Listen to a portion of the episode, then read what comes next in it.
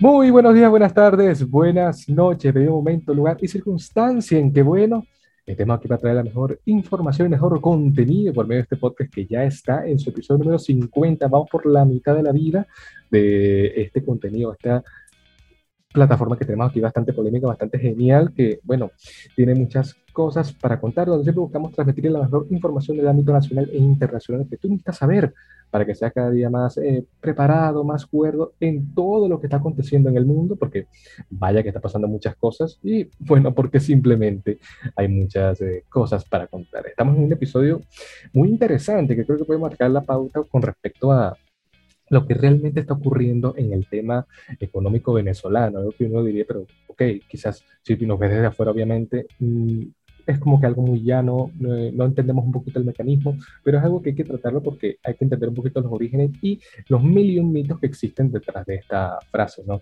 Este tema de la economía que ha sido como que muy volátil en los últimos años. Pero bueno, tú que eres nuevo, que nos está observando, recuerda que nos puedes seguir a través de YouTube cosas para contar, así como también en los formatos audibles de Spotify, Google Podcast, Apple Podcast, tuyas cosas para contar y Anchor, cosas para contar respectivamente. Tenemos la cuenta de Instagram donde puedes ver toda la información que estamos transmitiendo en este podcast, cosas para contar PDC, ahí lanzamos todo, así como también la cuenta personal si me quieres seguir, arroba rafa.mc3 en Instagram y mc3rafa en Twitter. Y en esta oportunidad tenemos a una invitada, digamos, bastante interesante que tiene como que una larga data y experticia con respecto a estos temas dentro del mundo económico. Y bueno, vamos a que ella nos dé un poquito eh, la visión por parte de una venezolana más y persona del medio. ¿no? Hoy estamos con una economista, asesora de lo que sería el ámbito del emprendimiento, emprendedores y empresarios, y también tiene esas conexiones con respecto a, distintas, distintas organizaciones no gubernamentales, no ONGs en el país. Una de ellas se dice Libertad. Estamos hoy en Cosas para Contar con Alicia Sepúlveda. Alicia, ¿cómo estás? Hola, gracias por la oportunidad y este, encantada de compartir con tu público. Sí, bueno, realmente este, yo eh, formo parte de una organización que se llama Se dice Libertad, que es lo, que se conoce como un tanque de pensamiento. Un tanque de pensamiento no es más que una organización que se encarga de promover las ideas. Y el tipo de ideas que nosotros promovemos desde Se dice Libertad son estas que están alineadas con la defensa de la libertad, con la promoción del libre mercado, con la filosofía del liberalismo como em, sistema de vida y todo lo que permita que el individuo desde sus actitudes, desde su creatividad, desde su individualidad, sin perder la esencia que está dentro de una sociedad, pueda alcanzar. Una de las cosas que nosotros promovemos es el respeto a los derechos de la propiedad.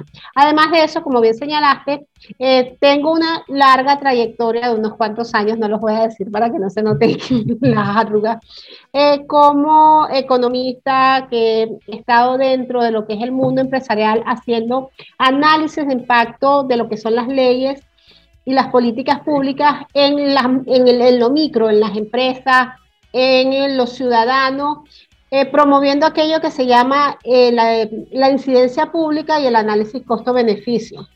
Y el análisis costo-beneficio no es más que eh, tomar toda aquella política pública o toda aquella ley que te pretenden vender como muy buena y decir, bueno, qué es lo que va a pasar o cuáles son los incentivos que se crean con la aplicación de esta ley. Y si al final eso me trae como ley, como política pública, más beneficios o menos beneficios. Y en función de eso yo me organizo eh, con mis similares y puedo defender o y promover una ley o simplemente puedo promover que la misma sea rechazada. Entonces, bueno, nada, e, eso es chévere porque aparte de eso me encanta y es algo que disfruto mucho enseñar temas económicos.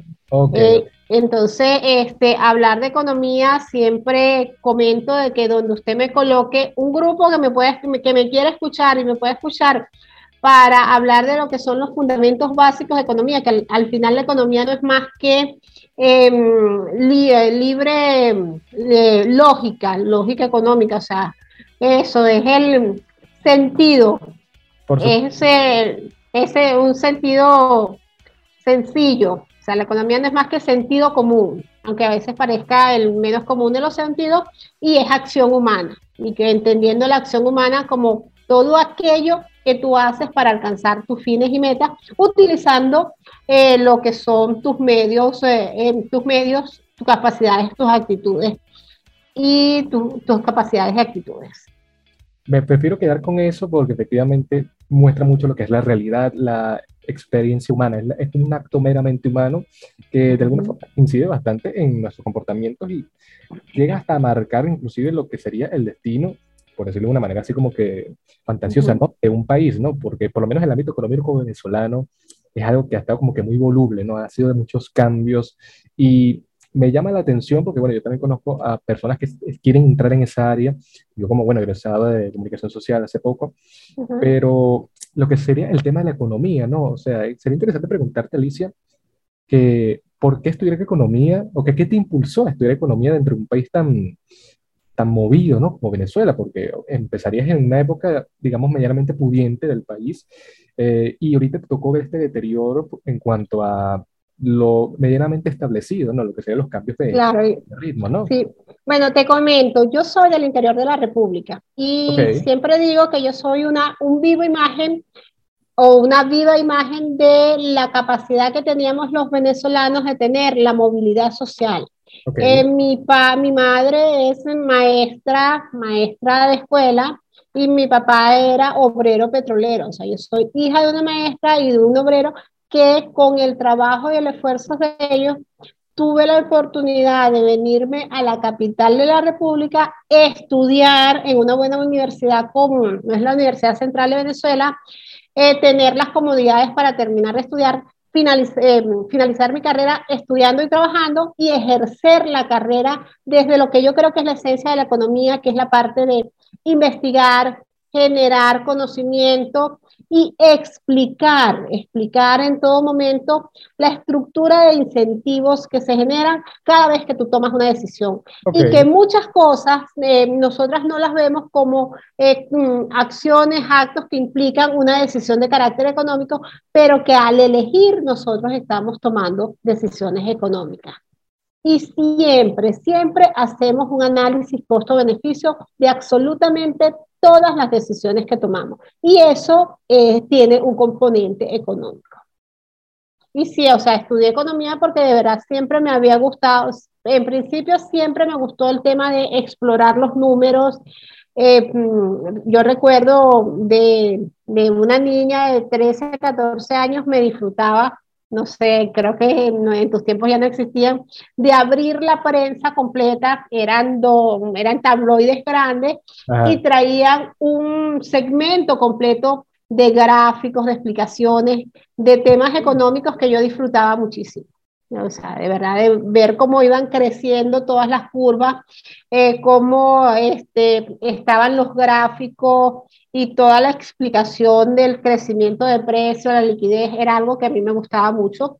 Y tuve la oportunidad eh, de empezar a trabajar desde muy joven en el área económica como tal, o sea, siendo pasantes de economistas y pasantes en un holding empresarial en donde, donde teníamos que eh, revisar mucha data económica, teníamos que generar reportes que servían de insumos para la toma de decisiones. Entonces, em, digo que, bueno, siempre he estado entre lo que es la parte gremial empresarial y la parte académica y además de eso he tenido la oportunidad de eh, dar clases y eh, me encanta, como te señalé anteriormente, facilitar y enseñar los temas económicos. Y espero que esta sea la oportunidad de aprender unas cuantas cosas, eh, Alicia, porque como te comenté anteriormente en la entrevista o en esta conversación, hay mucho público que está no solamente en Venezuela, sino en muchas partes del mundo. Y creo que es interesante por lo menos explicarles a ellos, te lo dejo a, ti como eh, que tienes ya la data, ¿no? Y como en la parte económica, porque siempre habla de la parte política, la parte social, cultural, pero ¿cómo uno pudiera explicar lo que ha sido este cambio económico en Venezuela en los últimos años? Porque muchos antes tenían la noción de que, ok, Venezuela era un país eh, pujante, ¿no? Donde el petróleo rebosaba y nos decían hasta que éramos los millonarios de, Latinoamérica, por decirte algo. la chequera que caminaba por toda Latinoamérica. Eso mismo. Y, hoy en día estar en una de las listas más, bueno, complicadas en cuanto a números económicos. Claro, de hecho, en, todo, en todos los indicadores, en, en todos los rankings de indicadores que se presentan en el mundo, Venezuela figura en el último lugar. O sea, Venezuela está en el último lugar en el índice de libertad económica, Venezuela está en el último lugar en el índice de derechos de propiedad, Venezuela está en el último lugar en el índice de hacer negocio.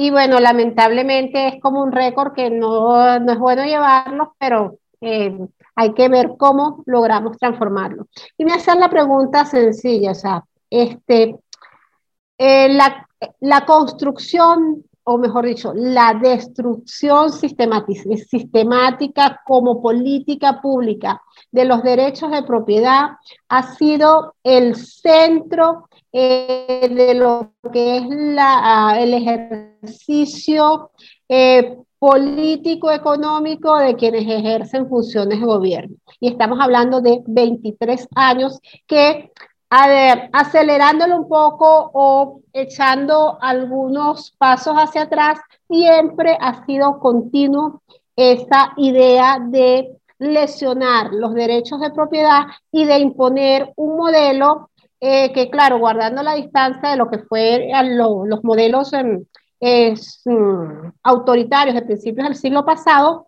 este, em, ha estado siempre presente. La imposición de un modelo ideológico que lamentablemente destruye las, los incentivos a el a la empresarialidad y los incentivos de ser individuos. Y lamentablemente eh, las sociedades crecen cuando los individuos son libres. O sea, sociedades con, eh, con derechos de propiedad sumamente limitados pueden generar crecimientos. Eso vamos a estar claro pero son crecimientos muy inequitativos y son eh, desigualdades dentro de la sociedad demasiado marcadas. Y creo que es de alguna manera lo que estamos viviendo porque todo em, em, ha, confluido en que la imposición de un modelo ideológico eh, tiene, como que dice, el freno y las limitaciones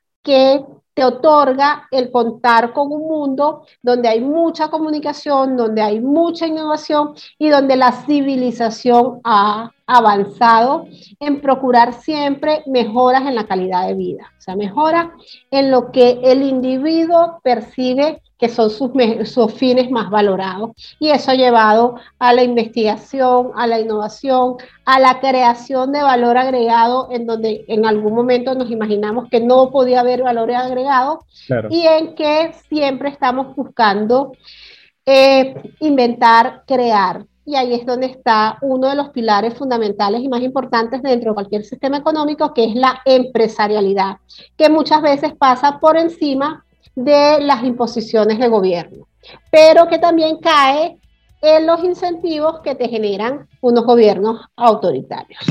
Eso es importante dejar claro, disculpa que te interrumpa, Alicia, pero no, no te preocupes. Somos miembros de una comunidad globalizada, porque de alguna forma lo que pasa en cualquier parte del mundo, ahorita estamos, bueno, eh, para nada es un secreto el tema del conflicto entre Rusia y Ucrania, eso de alguna manera nos está afectando hasta nosotros. A todos. A todos, por supuesto. Y cuando se habla de tema económico, eso incide mucho en lo que sería la falta de confianza de los empresarios, la empresarialidad que tú bien eh, mencionas, que llevó a que por los estos últimos, para reducir el número, estos últimos cinco años, haya habido como que ese desequilibrio, ¿no? Donde haya habido escasez en los supermercados, que la, no haya, digamos, empresa, el valor de la, de la moneda cayera, ¿no?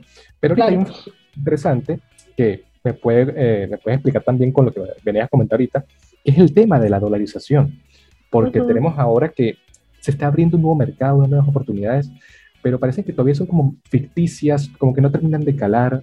Así que bueno, ¿qué opinas del tema de la dolarización y lo que ha llegado a ser Venezuela de lo que era antes ahora? Miremos el tema de la dolarización como parte de lo que es un sistema monetario que requiere toda economía para funcionar. El dinero, eh, con los tres atributos principales que tiene, que es depósito de valor, unidad de cuenta y este medio de intercambio generalmente aceptado y que genera confianza, en Venezuela perdió esa función. O sea, la unidad monetaria venezolana como resultado de un mal manejo de lo que, era la, de lo que fue la política monetaria, perdió esa razón de ser del dinero. Entonces nos encontramos con que, con que no teníamos medios de intercambio, no teníamos una moneda estable y el proceso de dolarización que se dio en nuestro país no fue un proceso ni planificado, ni estructurado, eh, ni impuesto por el gobierno, fue algo de facto que surgió de las necesidades y de los requerimientos que tenían, que tenemos los ciudadanos venezolanos de seguir intercambiando bienes y servicios y que no contábamos o que le perdimos toda la confianza a la moneda de curso legal. Entonces hubo un desplazamiento hacia este, la utilización de una moneda extranjera para nosotros poder realizar nuestras transacciones. Y el gobierno o quienes ejercen funciones de gobierno, que en un principio rechazaron e intentaron limitar ese proceso fáctico que se generó, al final tuvieron que reconocer que la economía terminaba moviéndose por eh, gracias a que había un flujo de dólares dentro de nuestra economía que permitía algunas inversiones y que permitía que aquella crisis humanitaria compleja no matara a más del 80% de la población. Entonces, no es que hubo una imposición, no es que fue resultado de una política monetaria, simple y llanamente fue algo que pasó de facto. Para, y pasó de facto frente a una cantidad de necesidades que teníamos los ciudadanos de tener un medio de intercambio en el cual confiáramos, generalmente aceptado, y que mantuviera su valor. Así, en el estamento jurídico no lo pudiéramos utilizar como esa tercera eh, propiedad del dinero que era como unidad de cuenta. Y es allí donde entonces ya entra eh, algunos cambios en cuanto a la política cambiaria, en cuanto a la eh, estrategia del gobierno, de tratar de que pueda considerarse el dólar como unidad de cuenta. Sí, Pero mientras no se limite o mientras el incentivo a utilizar los, los bolívares no estén de la mano de bajar esa pérdida de confianza y de bajar los niveles hiperinflacionarios que vivimos, eh, no, no, se va a lograr. Eh, tienes razón, y eso se complementa bastante con las mil posturas por parte de economistas políticos que hablan de que de alguna forma esto llega de facto debido a la necesidad de que se necesita reducir los niveles de inflación y de esta inflación del país, ¿no? Niveles tan elevados de donde uno dice que, bueno, ya prácticamente la, es casi inhabitable eh, subsistir en un medio como este, pero de alguna forma se presenta esta posibilidad que ha generado mil y un debates, ¿no? Porque por lo menos ahorita... Claro, es que fíjate tú, fíjate tú lo que ha sido la población venezolana eh, de resistente y yo por eso digo que vamos a hacer en el futuro un caso de estudio. O sea, nosotros tenemos la inflación más pronunciada y de más larga data y de mayor duración. Nosotros estuvimos más de 16 meses en un, eh, con tasas mensuales de inflación superiores a los tres dígitos, tasas mensuales superiores al 100%, que eso es una definición per se de una hiperinflación. Pero claro, como te comentaba hace ratito, frente a toda la, innovación que existe, frente a toda la posibilidad eh, de transar en otros tipos de moneda, el venezolano se acostumbró a ir sorteando esos niveles de hiperinflación. O sea, no llegamos, a, no llegamos a los, al punto de la hiperinflación alemana en su oportunidad, de que forraban las paredes eh, con forraban las paredes con los billetes o quemaban los billetes porque era más barato que pagar el gas. Pero sí, este, nuestro, nuestros bolívares no los quería nadie. Y todavía no los quiere nadie. ¿Y eso qué significa? Que no tenemos confianza en la moneda nacional. A pesar de que el Ejecutivo Nacional sigue incentivando, no hay mil y una alternativas que fueron a partir de estos mecanismos eh, polémicos, ¿no? Que por lo menos se creó como una estructura, la estructura bodegón venezolana, donde se importó mil y un productos internacionales y que bueno. Claro, es, que, es que esa estructura de bodegón venezolano forma parte de todas esas contradicciones en cuanto a política, en cuanto a política económica que se desarrolla dentro de nuestro país. Porque por un lado lesionas los derechos de propiedad de quienes están internamente y por el otro lado incentivas Em, eh, importaciones desmedidas y muchas de esos, o sea, no puedo decir que el 100%, pero sí un porcentaje importante de toda esa burbuja, como la solemos llamar, que se llama bodegones, viene este, como resultado de aquella política mercantilista de estar haciendo cosas al amparo del Estado. Claro, claro. Y que eso es propio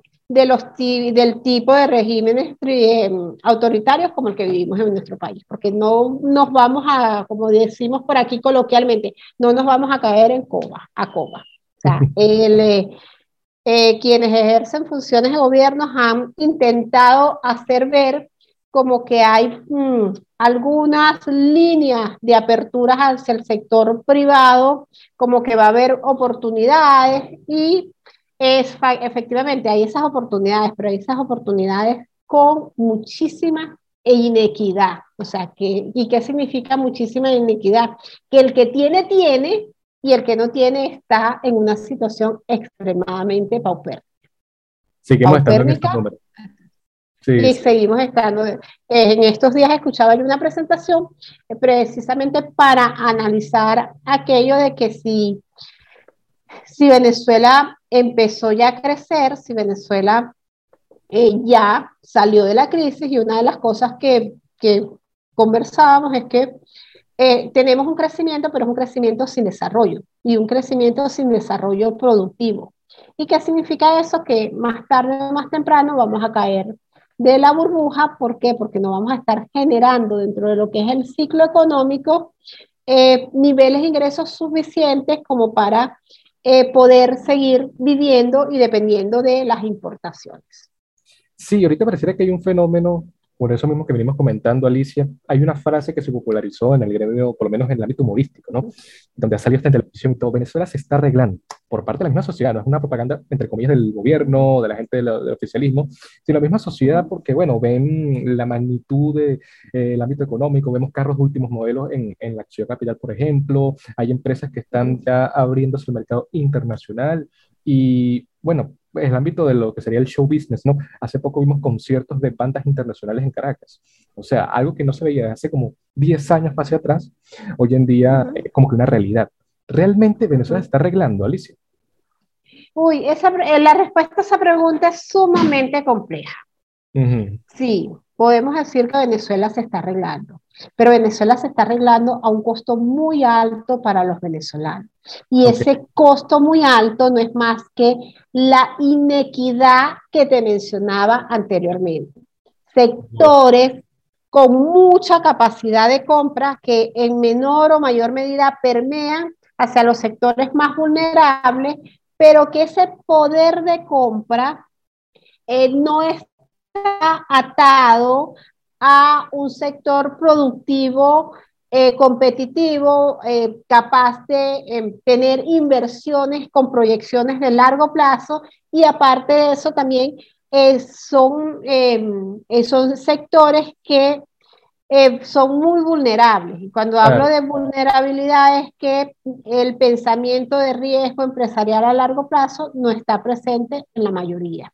Entonces vemos destrucción de capital muy rápido. Y cuando te comento destrucción de capital muy rápido, es, por ejemplo, eh, la persona que invierte de repente en montar una, eh, una franquicia pequeña eh, de paletas de helado, hace toda la inversión y al final se encuentra que esa inversión no tiene demanda y ha perdido todo lo que hizo en colocar, en adecuar, por ejemplo, una, en adecuar un local para vender paletas. ¿Por qué? Porque la capacidad de compra de un porcentaje importante de la población no da para, para que ese negocio pueda tener retorno. O si no pasa por el otro lado, que entonces los primeros que entran a ese tipo de negocio, estoy hablando del ejemplo de la paletería, hacen la ganancia,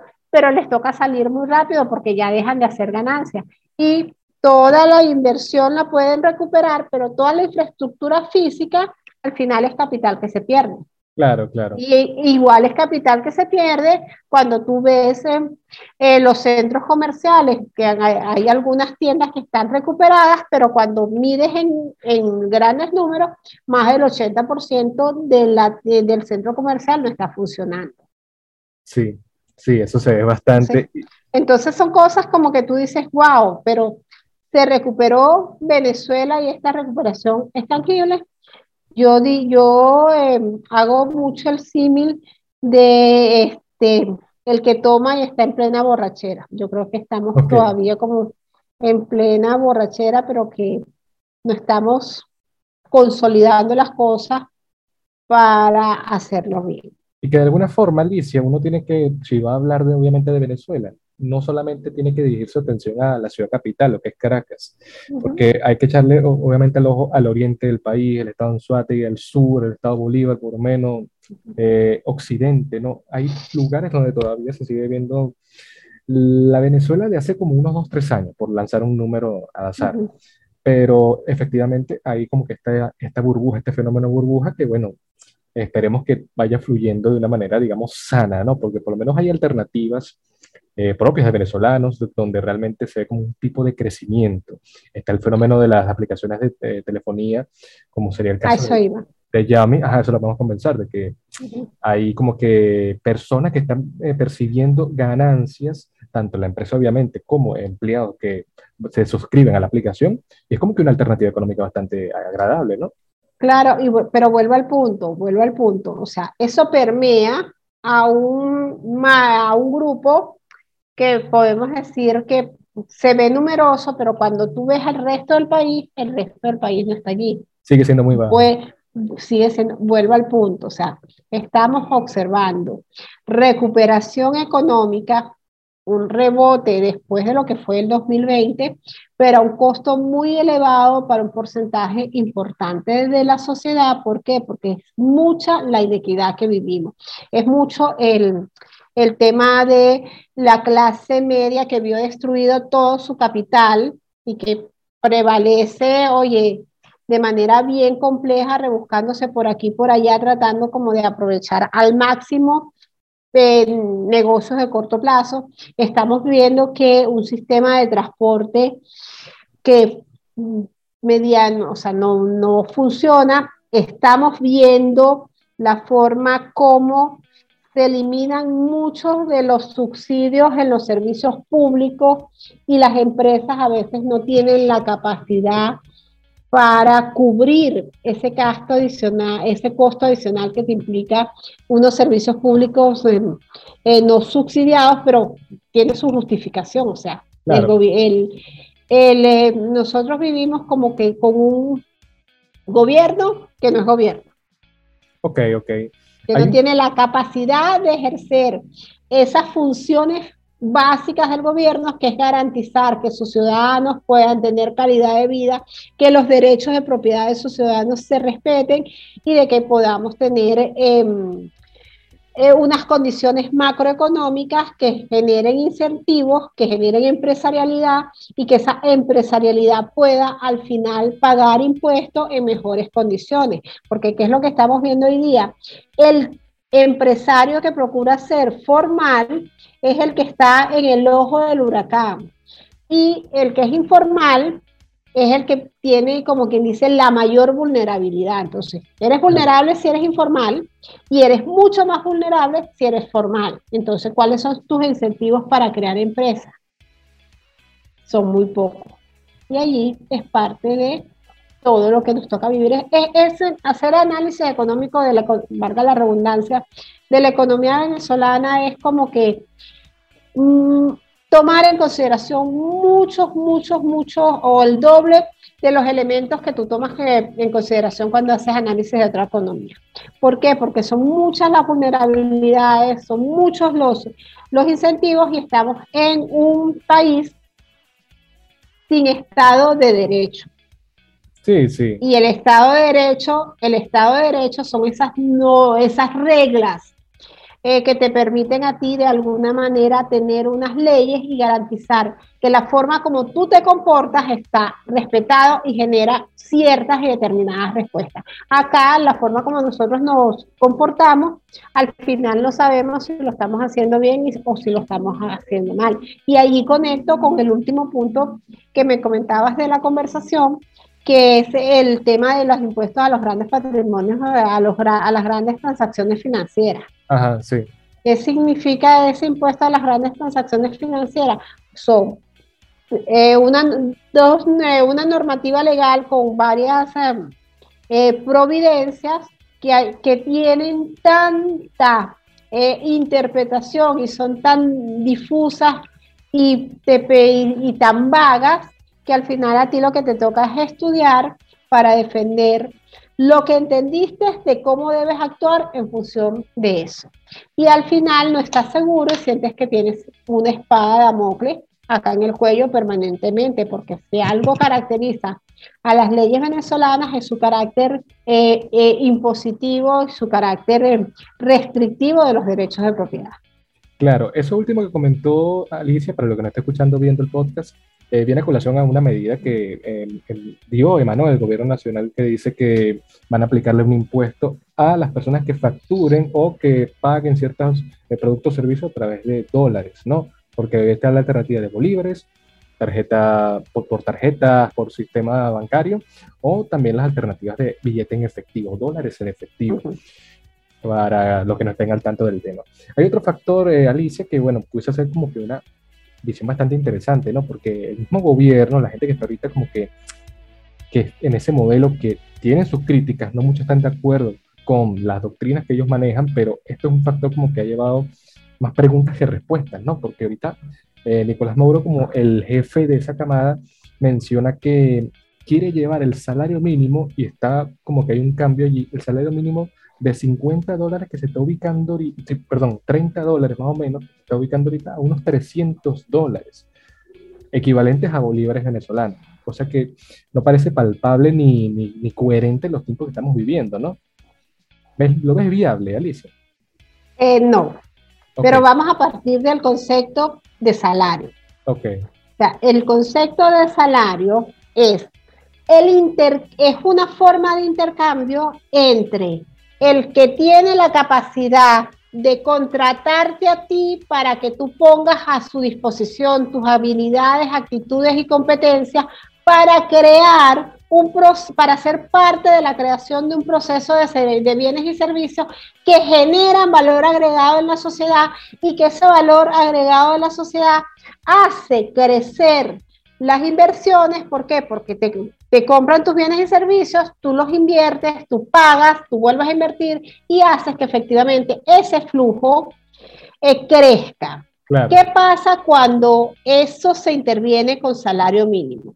Se desvincula la productividad del salario. Y cuando tú desvinculas la, la, productividad del salario, lo que haces es crear incentivos perversos y no estás generando las condiciones para que haya mayor cantidad de inversión. Porque es así como que yo voy a, eh, yo voy a crear un proceso productivo, pero eh, yo siempre comento que los empresarios venezolanos terminan siendo concesionarios del Estado. ¿Qué significa concesionario del Estado? Que ellos medianamente pueden gestionar muchas cosas, porque todo lo demás viene previamente establecido por una política pública que no te da libertad para que tú gerencies bien tu negocio. Okay. Cuando tú no tienes libertad, no puedes enfocarte en ese tema de prestar bienes y servicios de calidad demandados por las personas y producir en las mejores condiciones. Eh, eh, eh, ese, o sea, el salario mínimo y aparte de eso que también hay una otra atrofia de la economía venezolana, que es la cantidad de eh, personas que dependen del gobierno, del Estado, a través de misiones, a través de eh, sean empleados públicos. Y cuando quien ejerce funciones de gobierno, en este caso Nicolás Maduro, lo que eh, habla de una subida del salario mínimo, lo que yo leo como analista es un gran proceso hiperinflacionario que va a eh, recrudecerse porque le vamos a estar echando gasolina a través de la inyección de billetes y monedas en las distintas formas. Claro, ¿Por qué? Porque, este, porque vamos a tener más bolívares en la calle como resultado de ese aumento sin mayor cantidad de bienes y servicios como resultado de una inversión asociada a la productividad de eh, tu, tu, fuerza productiva, tu fuerza, sí, tu fuerza productiva, tu fuerza laboral. Hay una pregunta muy interesante, Alicia, que eh, vive más de un venezolano. Obviamente en el ámbito económico tiene como que una explicación, pero para los que no lo manejen todavía, por, sería eh, interesante contestarla, ¿no? Porque muchos asocian, debido a la experticia que tenemos de estos últimos años, que cuando hay un aumento de sueldo, de alguna u otra forma, los productos que están en la calle, todo lo que está, digamos, a disposición de los venezolanos, aumenta lo cual no se equipara efectivamente el salario que ya habías obtenido anteriormente. O sea, no hay la posibilidad de abarcar una cierta cantidad de, rubros porque estos mismos subieron. O sea, vuelves a estar en la misma posición que la que estabas anteriormente, ¿no? Valga la redundancia. Así que como que se sigue, digamos, empobreciendo la sociedad venezolana a pesar de que haya más aumentos, ¿no? Sí, porque por lo que te estoy diciendo anteriormente, el salario mínimo venezolano no está vinculado a lo que es eh, la productividad y al no estar vinculado a la productividad genera distorsión. Eso por un lado. Y por el otro lado, si nosotros nos ponemos a ver, eh, tú puedes hacer el análisis desde el del salario mínimo desde el, desde el sector público, que es la, la masa más grande que se encuentra el salario mínimo. Pero desde el sector privado, eh, tú observas cómo se ha hecho un gran esfuerzo en remunerar al sector laboral por encima de lo que dice el salario mínimo. Cuando tú buscas las estadísticas, tú te vas a dar cuenta que el salario promedio en el sector privado está muy por encima de lo que es el salario mínimo. Entonces son esas, eh, son esas eh, pequeñas cosas que tú dices, bueno, acá los empresarios venezolanos son realmente personas que le han echado a pesar del contexto tan adverso al que se presenta. Y eso tiene que ver mucho, Alicia, con otra cosa que, que eh, puede servir para inclusive cerrar este episodio tan interesante, porque siguen habiendo muchos tipos de emprendimientos, muchas personas siguen apostando de alguna forma a los cambios que se van a venir a futuro y que siguen esperanzados por tener un país, digamos, medianamente normal donde puedan seguir trabajando y que digamos este modelo donde ya no me alcanza o vivo con lo justo, ¿no? Eh, se termine. Así que sería muy interesante por medio de sus iniciativas que también mantienes el ámbito de la, digamos, político-social, como se dice libertad y tal, ¿qué mensaje le puedes dar a todos aquellos que quieren surgir en Venezuela apostando por su país? Y también, ¿por qué no? A los que estén interesados en invertir en Venezuela. ¿Por qué todavía se tiene que apoyar a la industria venezolana? Ok, mira, más que apoyar a la industria venezolana es apoyar a las capacidades, actitudes y competencias que tenemos los individuos para crear riqueza. Y este, esas capacidades lo que requieren son incentivos mínimos, o sea, que nosotros podamos ver o a veces construir fuera del amparo del Estado eh, situaciones en las cuales crear riqueza. Entonces, ¿qué está pasando con mucha frecuencia en nuestro país? Que nos dedicamos, nos dedicamos a eh, la, la, parte empresarial. Eh, procuramos eh, compensar todos esos costos transaccionales de hacer negocios en nuestro país y dejamos de lado todo lo que es esa diatriba política que más tarde, más temprano nos afecta. ¿Por qué? Porque no tenemos un, em, un, sistema, un marco jurídico que proteja nuestros emprendimientos y, nuestros, y nuestras empresas. Sin embargo, como sabemos que tenemos las capacidades, las actitudes, las competencias, somos empeñados, como yo siempre digo con una, como una amiga, o sea, nosotros eh, somos perseverantes y creemos en nuestras capacidades y bueno, cuando nos cierran una ventana, cuando nos cierran unas puertas, nos metemos por la ventana y esa vena empresarial lo que requiere es eh, agarrar ese entorno, ese entorno tan complejo, un entorno que se suele reconocer como el entorno buca y construir la agilidad y la certeza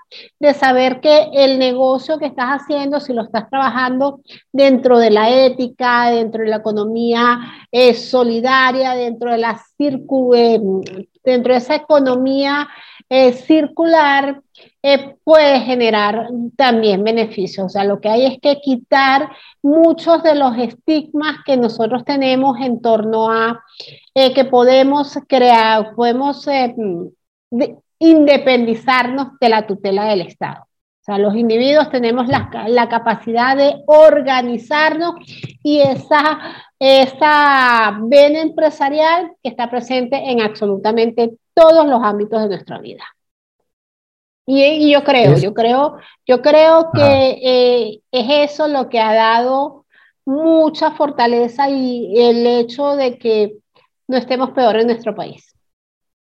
La defensa que hemos tenido en todo momento de nuestros derechos eh, de propiedad y de, nuestra, mm, y de nuestras libertades. Siempre hay que mantener eso de que efectivamente uno de los principios básicos inherentes al ser humano es la libertad, el derecho a existir y que de alguna u otra forma nosotros somos ciudadanos también de, de Venezuela, de nuestro país. Entonces, el compromiso sigue y me sumo a lo que viene diciendo Alice y a todos los que están oyendo el podcast de que efectivamente hay que seguir apostando por un crecimiento económico también inclusive propio, o sea, dejar de ver el mecanismo como una empresa donde solamente gano yo, no, es para toda la sociedad. Claro, y una, y una de las cosas que yo me encargo de enseñar es precisamente eh, el tema, o sea, eh, la versión, o mejor dicho, el, el, estigma que le tenemos a la palabra ganancia, a la palabra beneficio.